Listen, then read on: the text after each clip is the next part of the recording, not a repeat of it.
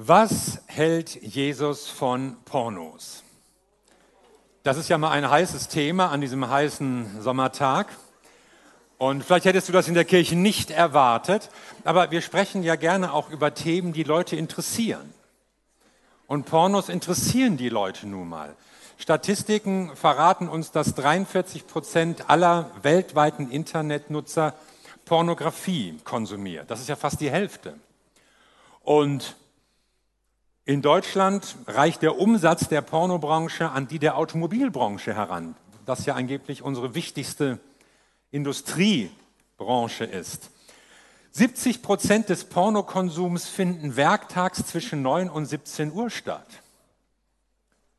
Also da fragt man sich, ob das irgendwelche Auswirkungen auf den Fachkräftemangel hat oder so, wenn die Leute sich so beschäftigen. Da gibt es vielleicht noch Reserven, die im deutschen Arbeitsmarkt zu heben wären. Männer schauen durchschnittlich 70 Minuten Porno in der Woche. Und Deutschland gilt als Weltmeister im Pornoschauen. Es sorgt für 12,7, 12,4 Prozent des weltweiten Pornotraffics und eigentlich der Länderanteil Deutschlands wäre nur 7,7 Prozent. Und jetzt frage ich euch, was ist das Bundesland, in dem in Deutschland am meisten Pornografie konsumiert wird? Es ist Hamburg.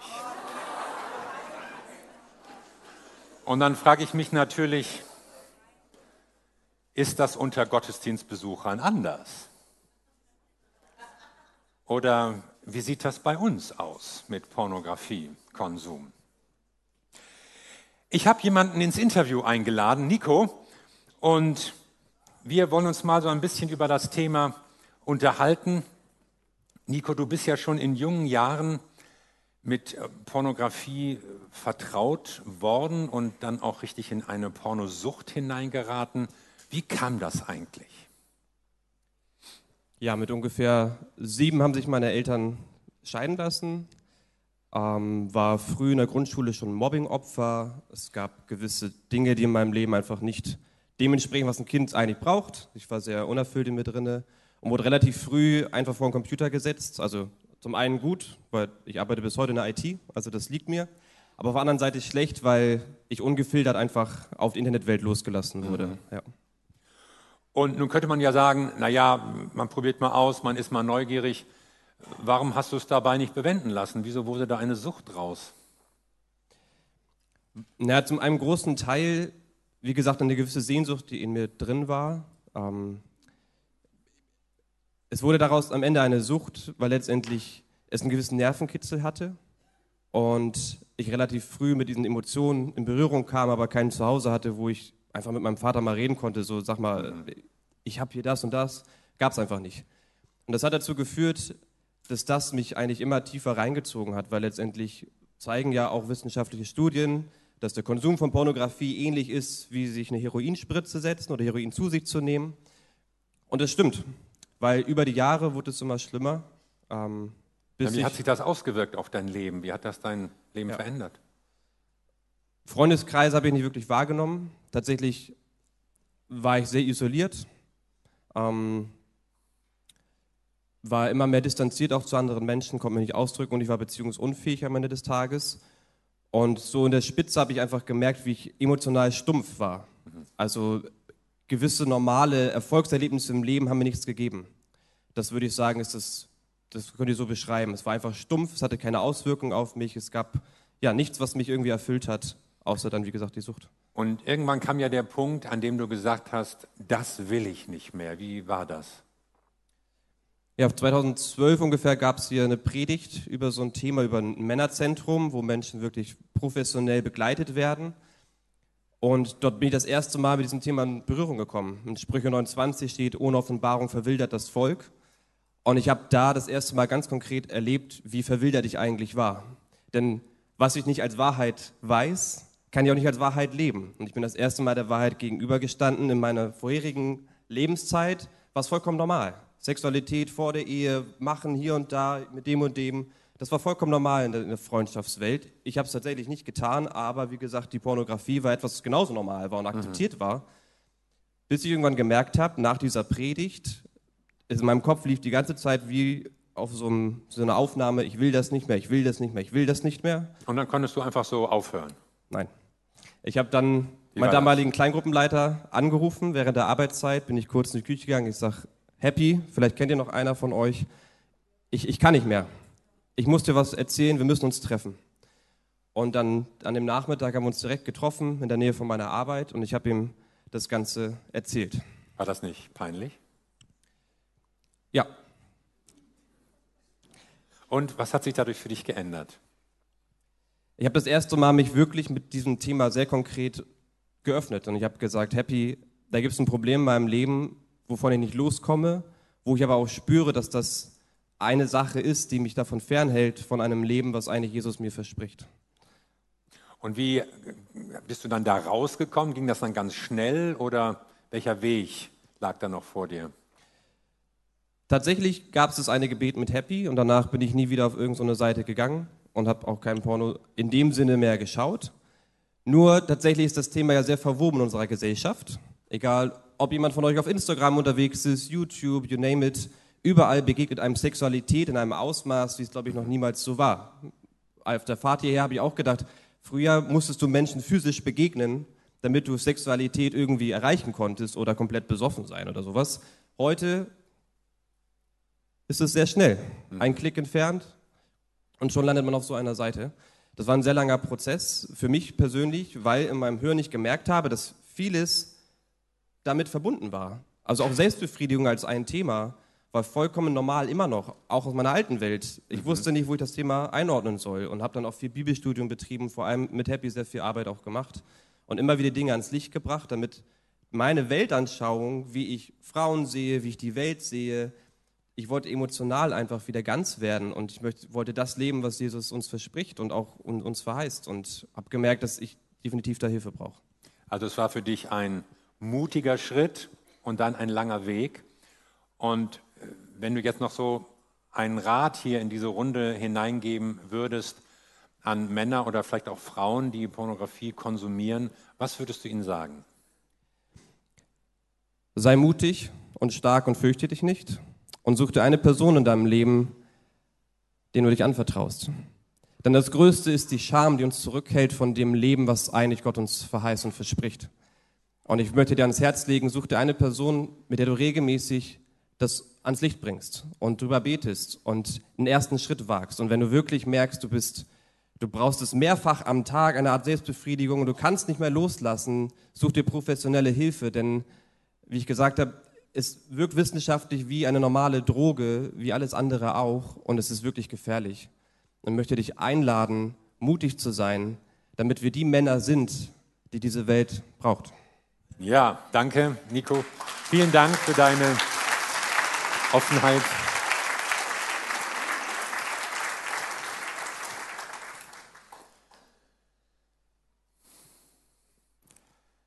Ja, es gehört Mut dazu, über solche Dinge zu reden, aber ich glaube, dass das eine Hilfe sein kann für Menschen, die mit ähnlichen Situationen zu tun haben oder Problemen ringen. Ich will erstmal noch mit einigen Tatsachen einsteigen, was man über Pornos wissen sollte. Und das erste ist, Pornografie entwürdigt Frauen. Nicht unbedingt, sagen manche dazu. Es gibt ja auch Pornos von Frauen und für Frauen. Nicht alle Pornos zeigen Missbrauch von Frauen, mag sein, aber fast 90 Prozent der gefragtesten Mainstream-Pornos zeigen Gewalt und Demütigung von Frauen, sagt eine Untersuchung in der FAZ. Also einen würdevollen und respektvollen Umgang mit Frauen lernst du durch Pornografie jedenfalls nicht. Zweitens, Pornografie liefert ein falsches Bild von Sexualität. Denn es wird nur auf ein rein körperliches Geschehen verengt.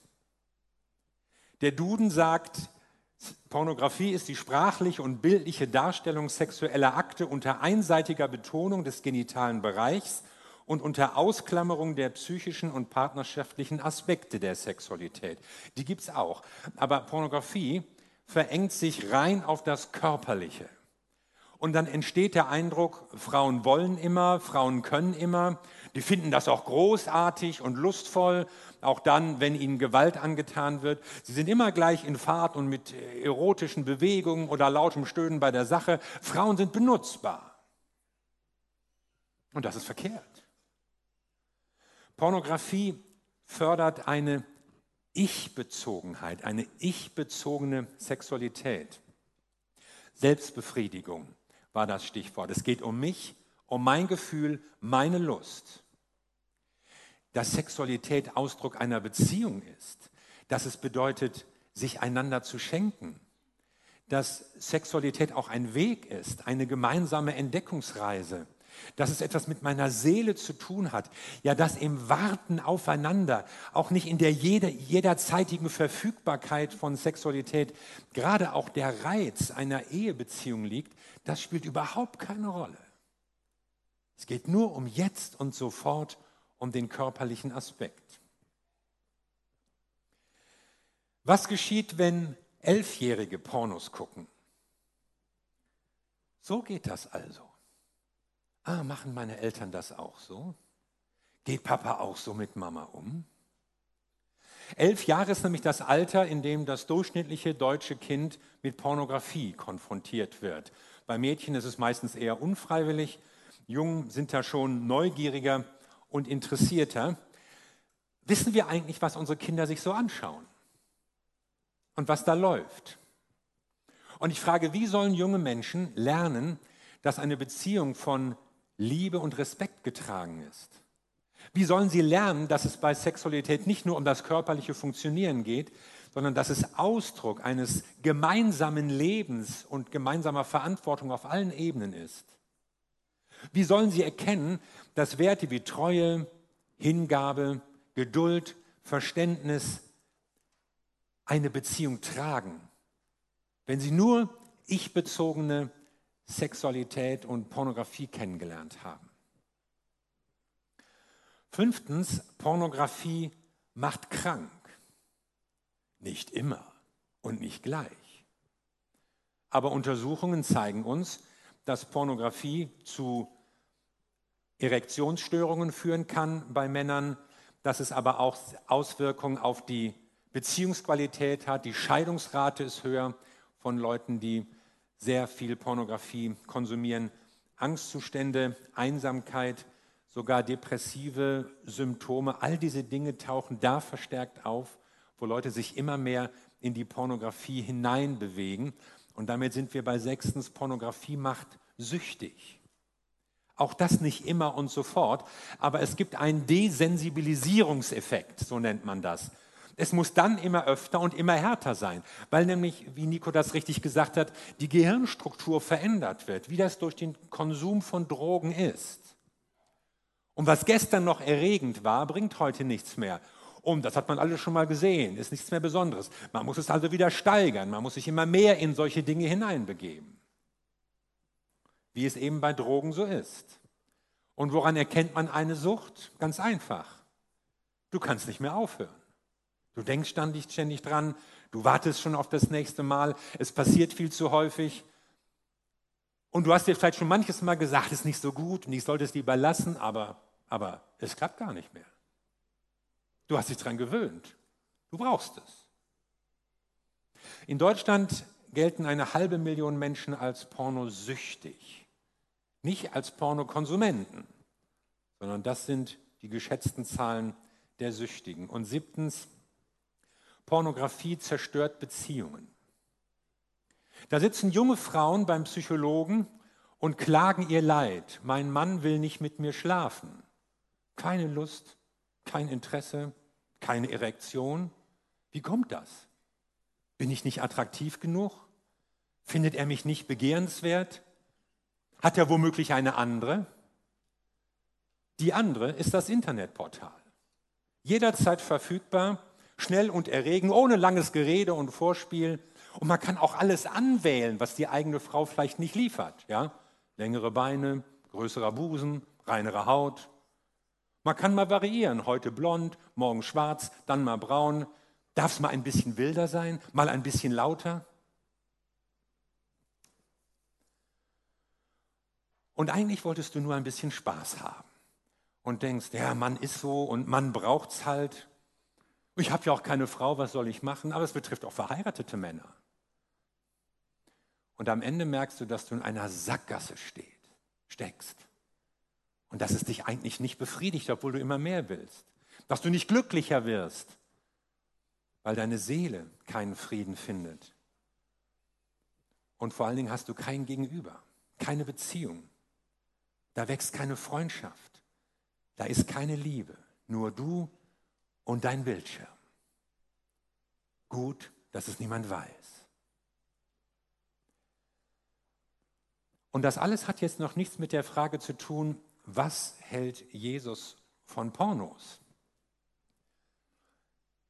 Sowas kann man lesen in medizinischen Fachzeitschriften, in Büchern, auf den Homepages von Krankenkassen. Das sind einfach Beobachtungen, wo auch säkulare Quellen vorwarnen und auf Gefahren hinweisen.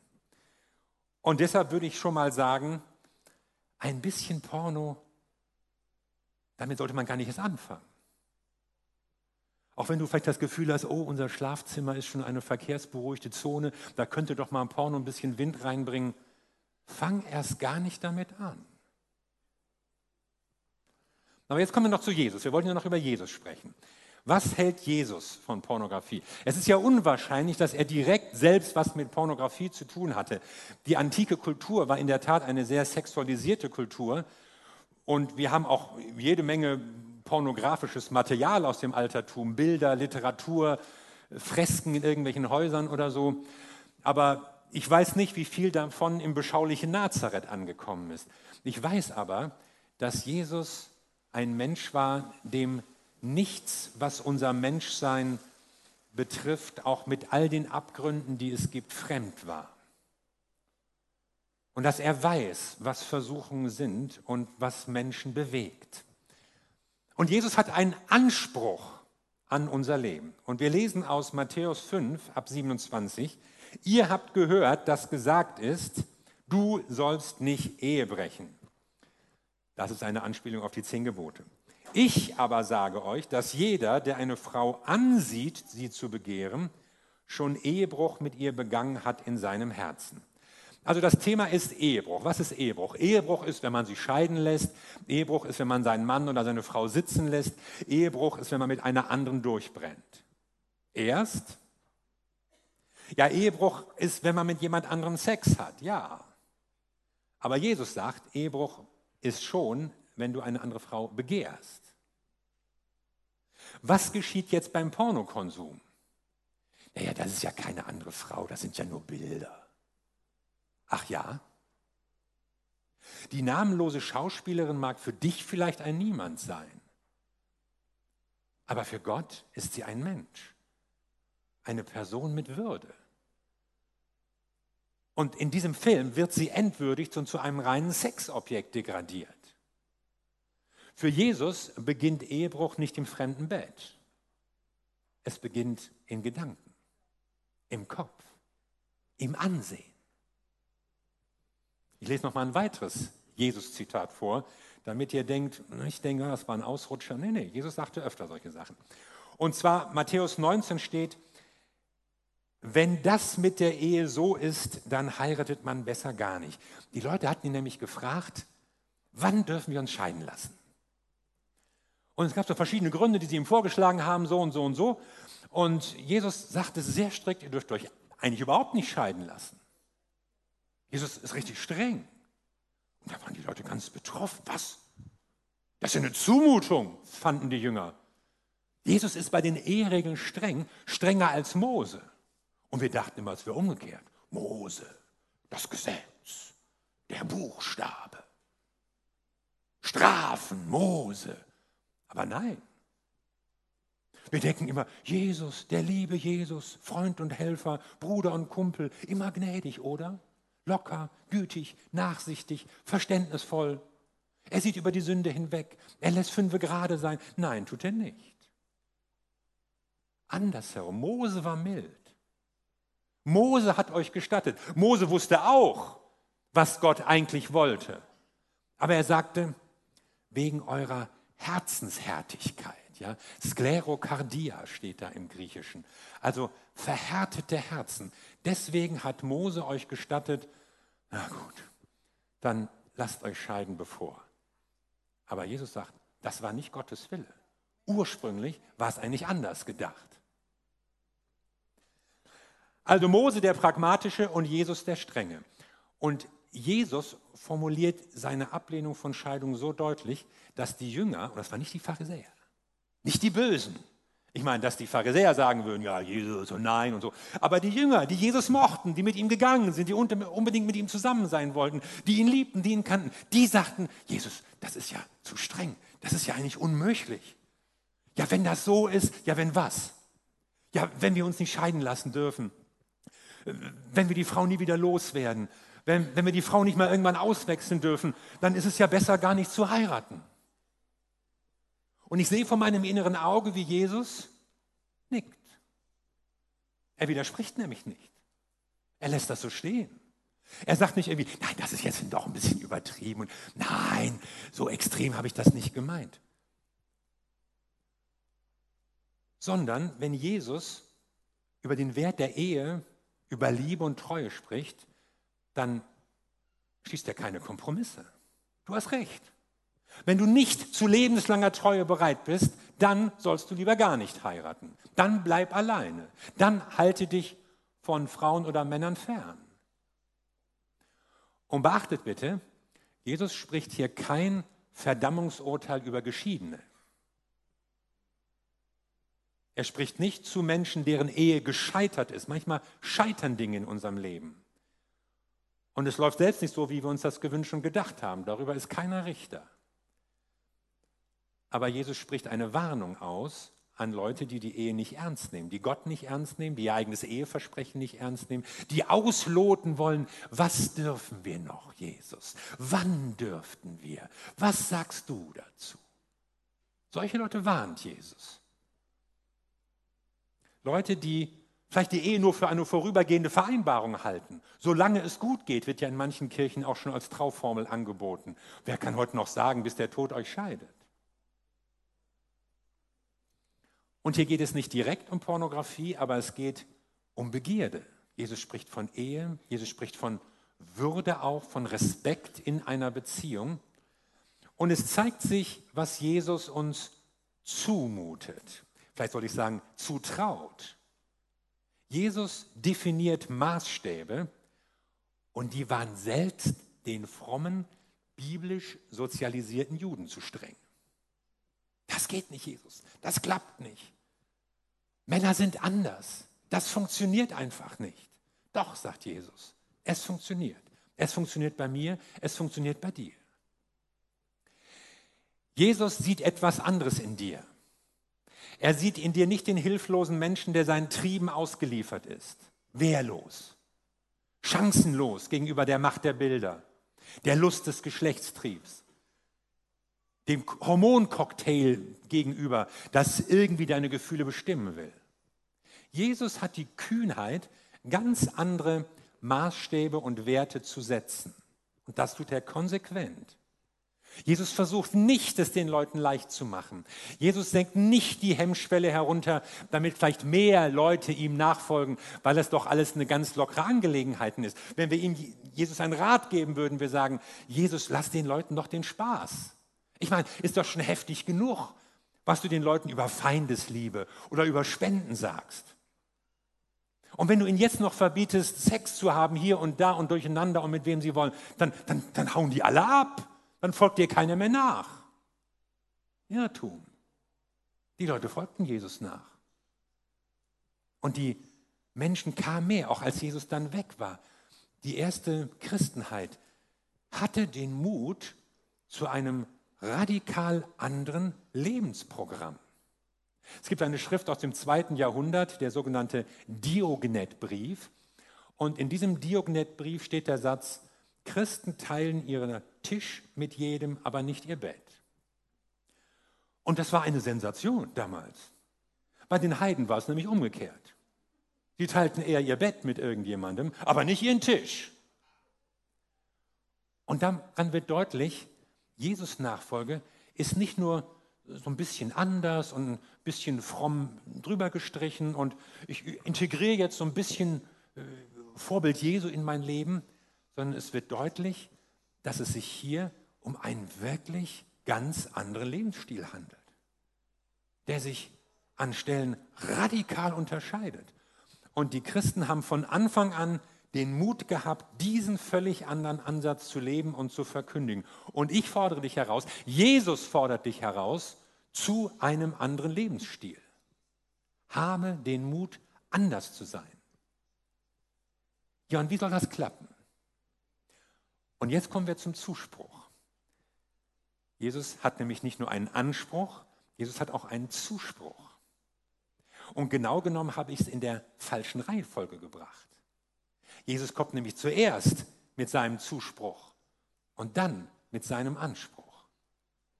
Jesus spricht etwas in unser Leben hinein. Lesen wir mal in Johannes 8, Vers 36. Wenn nun der Sohn, und damit meint er sich selbst, euch frei machen wird, so werdet ihr wirklich frei sein. Also es geht um Freiheit. Jesus fordert dich heraus, ein Leben der Freiheit zu wählen. Jesus hält ein Leben in Freiheit für möglich. Es gibt ein anderes Leben als das, was du führst, wenn du in Sucht oder in anderen Dingen drin hängst. Ein anderes Leben als das, was angeblich alle machen, was normal ist, was noch nicht anders geht. Jesus sagt, ich bin gekommen, um euch frei zu machen. Johannes 15 steht, ihr seid schon rein um des Wortes willen, das ich zu euch geredet habe. Bleibt in mir und ich in euch. Ihr seid schon rein. Nicht bemüht euch doch um ein reines Leben. Gebt euch doch mal Mühe. Mann, streng dich doch mal an. Ein bisschen Disziplin muss doch wohl drin sein. Sondern Jesus sagt, ich habe zu euch gesprochen. Die Worte, die ich zu euch spreche, die haben eine Veränderung bewirkt. Es geht also gerade nicht um unsere Anstrengung. Es geht sowieso im ganzen Evangelium nicht um unsere Anstrengung. Es geht um, nicht um das, was du tun musst, um Gott zu gefallen, sondern es geht um das, was Gott getan hat, um dich zu retten. Es geht eben nicht darum, dass wir uns anstrengen, dass wir gute Werke tun, dass wir uns bemühen, bessere Menschen zu werden. Manche denken ja so, beim Christentum geht es darum, man muss ein besserer Mensch werden. Nein. Sondern es geht im Christentum darum, was Jesus Christus für dich getan hat. Er macht dich zu einem besseren Menschen. Er macht dich zu einem neuen Menschen. Und wenn du Jesus Christus in deinem Leben hast, dann kannst du eben auch dem Anspruch gerecht werden. Dann hast du auch die Stärke, das Böse loszulassen, auch die Sünde, auch die Sucht, auch die Pornografie. Aber das ist die Reihenfolge. Paulus schreibt in Galater 5, durch Christus sind wir frei geworden, damit wir als Befreite leben. Er hat uns etwas geschenkt, uns ist etwas gegeben. Und das gilt es jetzt zu bewahren, was Jesus für dich getan hat, was Jesus dir gibt. Der Zuspruch und dann der Anspruch. Was kann ich tun? Ich will noch so auf ein paar praktische Sachen zu sprechen kommen. In Hiob 31 steht, mit meinen Augen habe ich einen Bund geschlossen, niemals ein Mädchen lüstern anzusehen. Das ist ein Bund, den eigentlich jeder Mann schließen sollte. Es ist wichtig, dass du gute Entscheidungen triffst in deinem Leben, denn Gott hat alles getan für deine Freiheit, aber damit du sie bekommst und lebst, bedarf es doch eines Entschlusses. Nico hat uns erzählt, wie es einen Moment in seinem Leben gab, an dem war der Frust so groß, dass er sagte, ich will nicht mehr.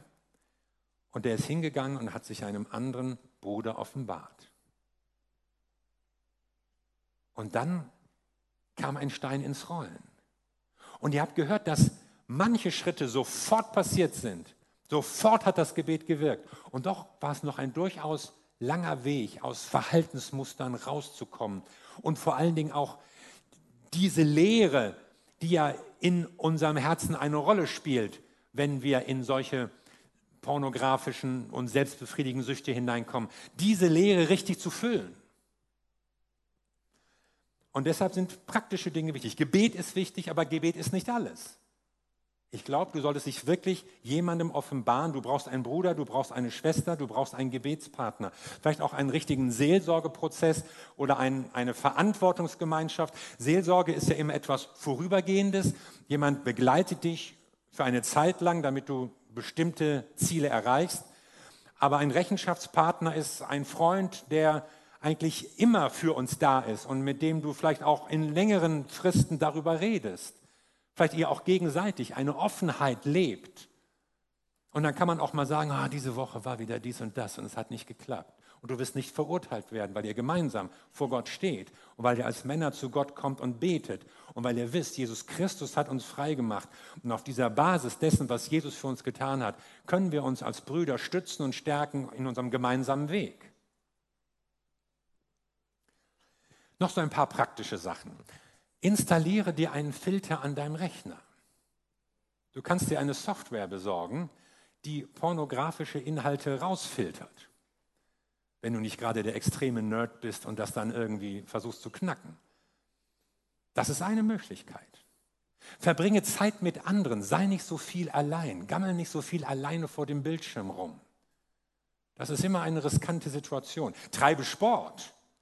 Ja, dass du mal körperlich verausgabt bist, mal mit anderen Themen.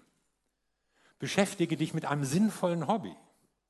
Irgendetwas, was Freude macht, was intelligent ist, was bedeutungsvoll ist. Geh mit dem Hund raus.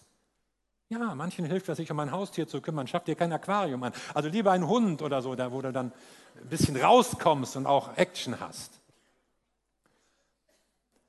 Manchen hilft auch so eine, eine Selbsthilfegruppe wo man einfach erstmal so über Dinge reden kann. Aber das Entscheidende ist, such dir einen Gebetspartner, such dir einen Rechenschaftspartner und dann fang an, Muster zu durchbrechen. Auch wenn es peinlich ist. Es ist demütigend im ersten Moment, zu jemandem hinzugeben und zu sagen, hey du, also so und so. Aber es ist der Schlüssel zur Freiheit. Glaub nicht, du kannst das überspringen. Oh, reicht, wenn ich alleine bete. Nein, nein. Du brauchst jemanden, mit dem du darüber redest, mit dem du gemeinsam betest. Es gibt ja wenige Themen, über die Leute sich so gerne aufregen, wie über eine biblisch begründete Sexualmoral. Ich weiß auch nicht, wer sich jetzt hier innerlich aufregt und denkt, boah, was macht er da für ein Bohai darum und ist doch nicht so schlimm, ein bisschen Spaß muss sein und so. Vielleicht ist diese Predigt ja auch gar nichts für dich. Aber ich kann mir vorstellen, dass hier Leute sitzen und zuhören, die sich nach Freiheit sehen die die Nase voll haben von dem, womit sie nicht aufhören können. Die sich sehnen nach echter Liebe. Ich könnte mir vorstellen, dass hier Leute mit schlechtem Gewissen sitzen und sagen, ach, gut, dass es keiner weiß, aber eigentlich will ich was anderes. Ich könnte mir vorstellen, dass so manch einer sich vornimmt, ich sollte aufhören. Ich wünsche mir ein anderes Leben. Ich könnte mir auch vorstellen, dass Leute sich Freiheit wünschen, es möglicherweise auch schon versucht haben, aber ah, das hat ja nicht geklappt. Ich habe es probiert. Ich kann nicht mehr aufhören. Und dann ist diese Botschaft für dich. Und die Botschaft lautet nicht, diszipliniere dich, gib dir Mühe, sondern die Botschaft lautet, kommt her zu mir die ihr mühselig und beladen seid, sagt Jesus. Ich werde euch erquicken. Mein Joch ist leicht, meine Last ist sanft. Die Botschaft lautet, wenn Jesus Christus uns frei macht, dann werden wir wirklich frei sein. Du kannst also frei sein. Und dafür wollen wir jetzt beten. Und es ist wichtig, dass du mitbetest. Es ist wichtig, dass du nicht nur nickst, wenn ich was formuliere, sondern dass du selbst ein Gebet formulierst. Aber noch wichtiger ist es, was du nach dem Gebet tust. Und vielleicht solltest du dir vornehmen, ich werde auf jemanden zugehen. Ich werde Licht in diese dunkle Ecke meines Lebens hineinbringen. Das ist übrigens bei jeder Sünde wichtig. Es muss Licht hineinkommen. Und Licht ist dann der Weg zur Freiheit. Solange wir rummauscheln, solange wir verdecken, verstecken, irgendwie so tun, als ob, ist der Weg zur Freiheit kaum möglich. Aber wenn du Licht hineinbringst Und seht ihr, deshalb hat Gott Gemeinde geschaffen. Deshalb hat er uns zusammengestellt. Deshalb reicht es eben nicht, wenn du als Christ ab und zu mal irgendein frommes Programm anguckst. Du brauchst Menschen in deinem Leben, die mit dir beten, die mit dir reden, die auch mal nachbohren, vor denen du Rechenschaft ablegst. Und deshalb ermuntere ich dich zu beten, aber auch dann nächste Schritte zu tun. Wir danken dir, Jesus Christus, unser Herr, dass dein Opfer für uns Freiheit gebracht hat. Ich danke dir für Freiheit. Ich danke dir für neues Leben. Ich danke dir für deine Macht, die die Macht von Sucht und Sünde und all den falschen Versprechungen, die gerade rund um die Pornografie und die Sexualität kreisen, gebrochen hat. Und ich bete um Freiheit für jeden, der dieses Wort hört, der diese Botschaft mitbekommt und der im Herzen den Wunsch hat, ich will anders leben, ich will frei sein.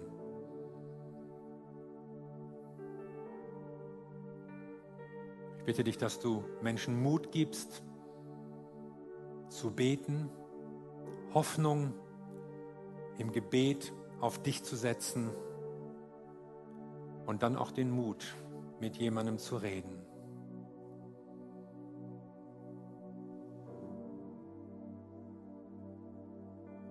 Und jetzt ist der Moment, wo du auch persönlich dein Gebet zu Gott sprechen kannst.